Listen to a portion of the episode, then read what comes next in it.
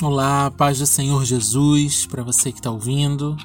Esse é o nosso Tempo com Cristo, nosso podcast. Esse mês de outubro, excepcionalmente toda sexta e todo domingo. E nesse mês de outubro a gente está sob a palavra ressignificando a história. E os nossos podcasts têm sido baseados no livro de Apocalipse. Hoje, é, com base nas cartas enviadas às igrejas do Apocalipse. E hoje a gente vai falar da carta à igreja em Sardes. E em Apocalipse está no capítulo 3, a partir do verso 1 até o verso 6.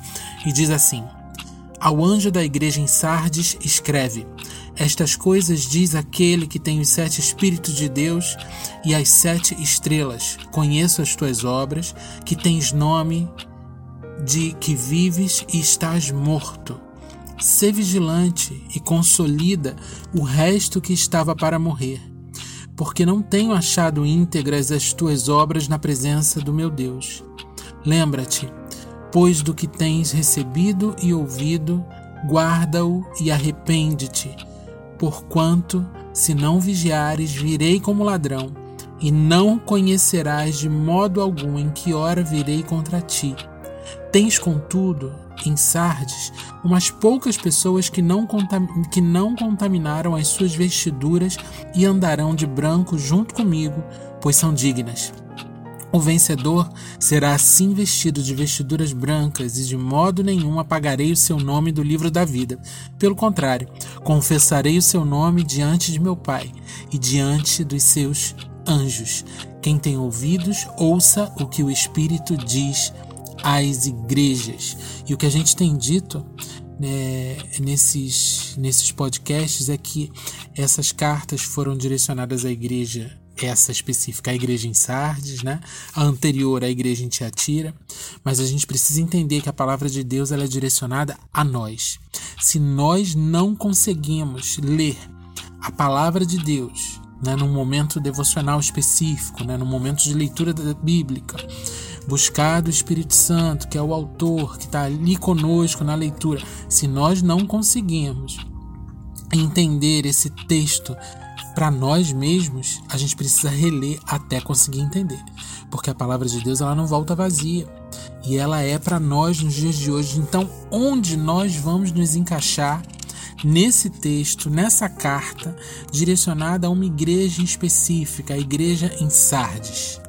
O autor reconhece que alguns dessa igreja têm sido fiéis. Então, se ele diz que alguns têm sido fiéis, significa que outros não.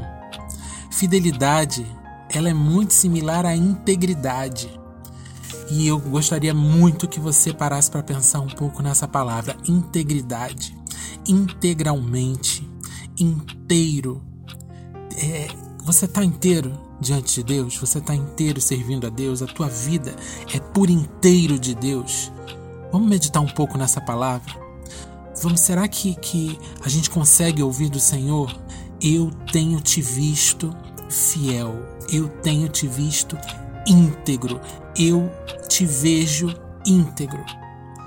E, e, e ele diz também nessa carta que a crítica principal que ele faz né, é uma igreja morta, uma igreja sem vida, uma igreja que não é, representa a vida que o Senhor Jesus veio trazer para nós. Uma vida de liberdade, uma vida iluminada, uma vida.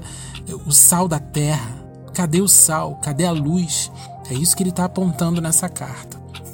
E a gente precisa, no momento de leitura de um trecho como esse, se investigar para observar se a, se a nossa lâmpada está apagando, se a nossa vida está sem gosto, se a gente não está conseguindo salgar a vida do outro, a vida do próximo, a, é, as circunstâncias que nos cercam, elas têm nos influenciado mais do que nós influenciamos a circunstância ou o entorno.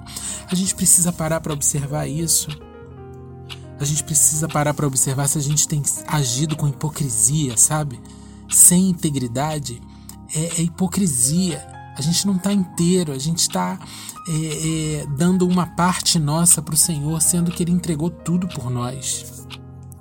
Há um trecho do, dessa carta que diz: Tens nome de que vives, mas estás morto. Olha, você está aparentando uma coisa, mas por dentro você é outra.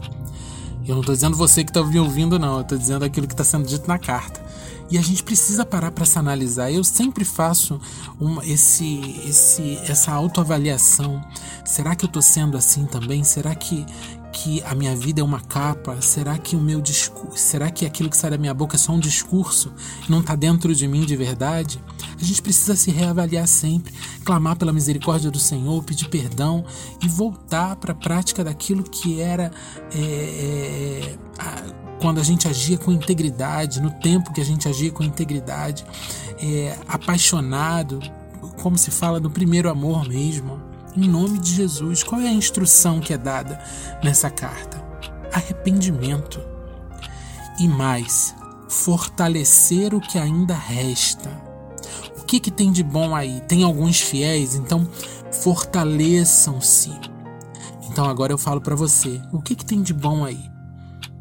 Forta, potencialize aquilo que é bom. No que, que você é bom? De falar de Jesus para o próximo, então potencialize isso. O que, que você é bom na oração, então potencialize isso.